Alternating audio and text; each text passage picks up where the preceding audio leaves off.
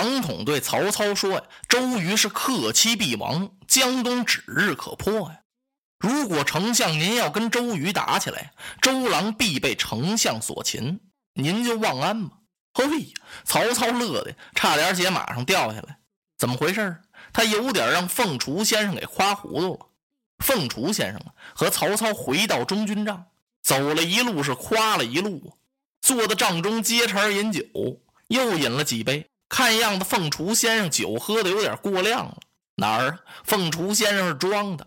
喝着喝着，他告诉曹操：“您这水寨旱寨虽然这么严整，可是仍有不足啊。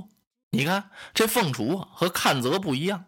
阚泽一见曹操的面是先把曹操损了一顿。”然后才夸他，凤雏先生呢是一见曹操就开夸呀，夸到一定程度了，又指出不足来了。曹操立刻是停杯不饮，当时就愣了，他想听听凤雏的高见。方才凤雏先生所说的那些话呀，那曹操听着都特别如燥。为什么呢？夸他呢，谁都这样，顺的好吃，横的难咽，都愿意听那顺耳言。哎，夸他几句啊，嚯，他就美滋滋的。你整天说的这儿也不对，那儿也不对，他就打心里往外腻歪你。不是说闻过则喜吗？都愿意听点不同的意见。嗨，那几个字儿是字面上写给别人看的，真正做到了不太容易。要怎么有些小人他得志呢？他就遇上那种爱听顺溜话的人了。所以啊，那正直之人有的时候啊就要受点气。这也包括曹操。这曹操自从官渡大战灭了袁绍之后，他就有点长扬啊，添脾气，瞧这儿也别扭，看那儿也不顺眼了。尤其在漳河一修这铜雀台，这次亲率雄兵八十三万，唾手而得荆襄，兵沉长江之上，他是越发的有点骄傲了。哎，今儿个凤雏先生用这小扇子这么一扇，嚯，曹操这火气更旺了。如今他听凤雏先生指出来，他这水旱寨还有不足的地方，曹操未免一愣。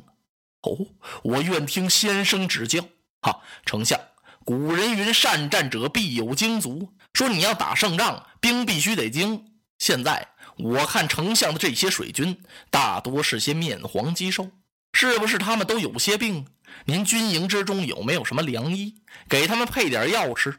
可能是水土不服吧。哎呦，曹操就怕凤雏先生看出这点来，人家果然看出来了。这是曹操一大难心之处。感情曹操这些北方军校到这边来，水土不服，上吐下泻，都晕船。曹操正在苦无良策。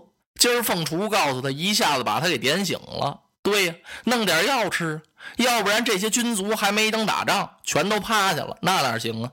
曹操连连点头啊。凤雏先生，您说的对，那您看还有什么不足之处？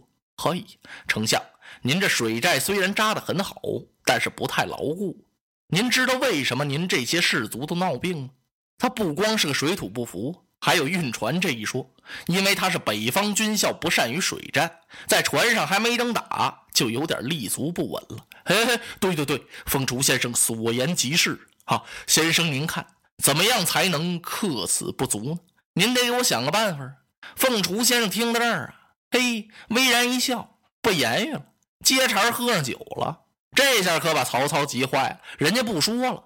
看来凤雏先生有办法。曹操一想，这不行啊，嘿，不能说到一半啊，这话您得把话给说全喽。啊，对我这军卒一个个面黄肌瘦，不服水土，您也给看破了，在船上打仗不太习惯，您也给说明了。这我在玄武时还练了一气水军，现在才这模样。要不是那通练，还指不定怎么样。哈，凤雏先生，望先生不吝赐教，您就别吝啬了，您就干脆都告诉我得了。凤雏先生一听，哈，丞相，我说的也不一定对。就是仅供丞相您参考。哎，先生有话您就只管讲来。您来到此处，我们就是一家人了。等我得过江东之后，表奏天子，一定要重重封赏先生。先生之绝路也一定会高过我所有的文武。曹操就会这两句，跟阚泽说过一遍了。这话又用到这儿了。凤雏先生摆摆手啊，嘿，丞相您不必如此。我来辅佐丞相，并不是为了什么绝路，而是为了万民之安。等丞相大业成就以后，我只求找一僻静安定之所，可以容身，终生之愿足矣。没有什么多求，太太平平的，我有个地方这么一待就行了。哎呀，凤雏先生，您真是太谦了。哈，凤雏先生，但不知怎样才能使孟德之水军尽善，能把我这弱点都给克服了？您快说吧。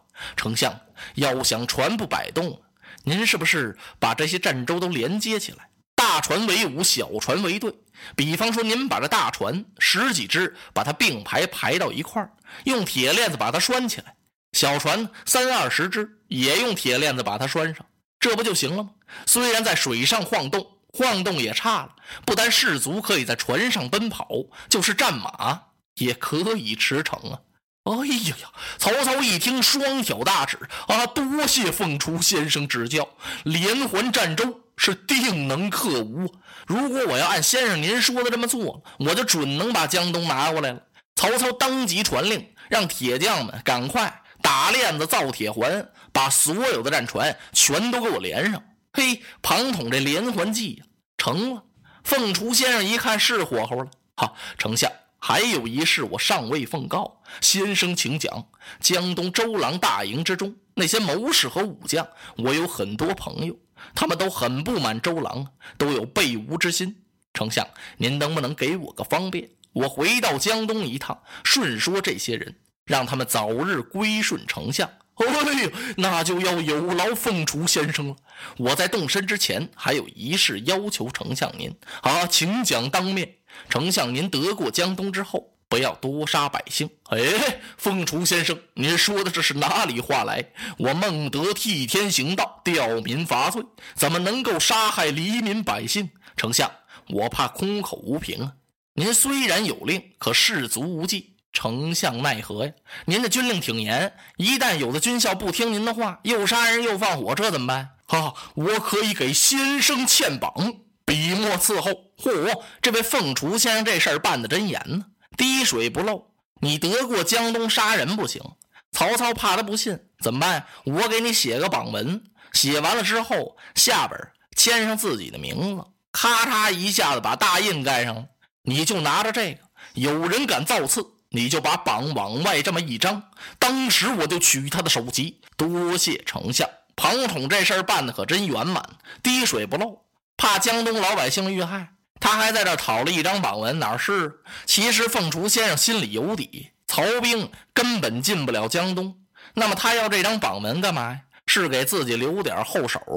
他给曹操出这么一主意：这等明儿个周瑜要用火一攻，火烧战船，这回可烧个瓷似的。再想益州着火，渝州皆散呢，跑不了了，全在一块连着呢。您说曹操能不恨这庞统吗？庞统庞士元的家小，那要遇害怎么办？庞统想好了，只要是一打仗，他呀，啪，把这榜文往门口一贴，哎，甭说家小受害，谁都不敢往前凑合了。呵，这凤雏先生可真厉害，未思进，先思退。现在一看自己的连环计已成，他告辞了。哎，庞统这连环计跟这王允那不一样。王允那是貂蝉、吕布、董卓在一块连着，现在人家庞统给曹操出的这主意是铁链子连着呢。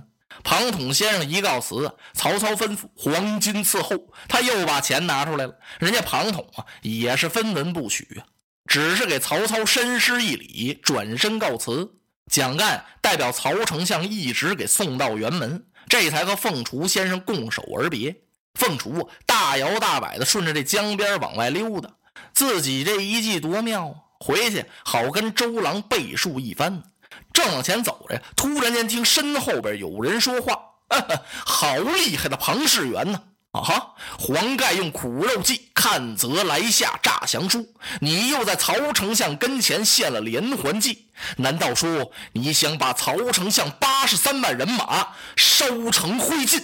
而后快吗？哎呦！庞统一听这话，嘎嘣一下子，他觉得好像天灵盖开了，直把自己喝的是魂飞魄散。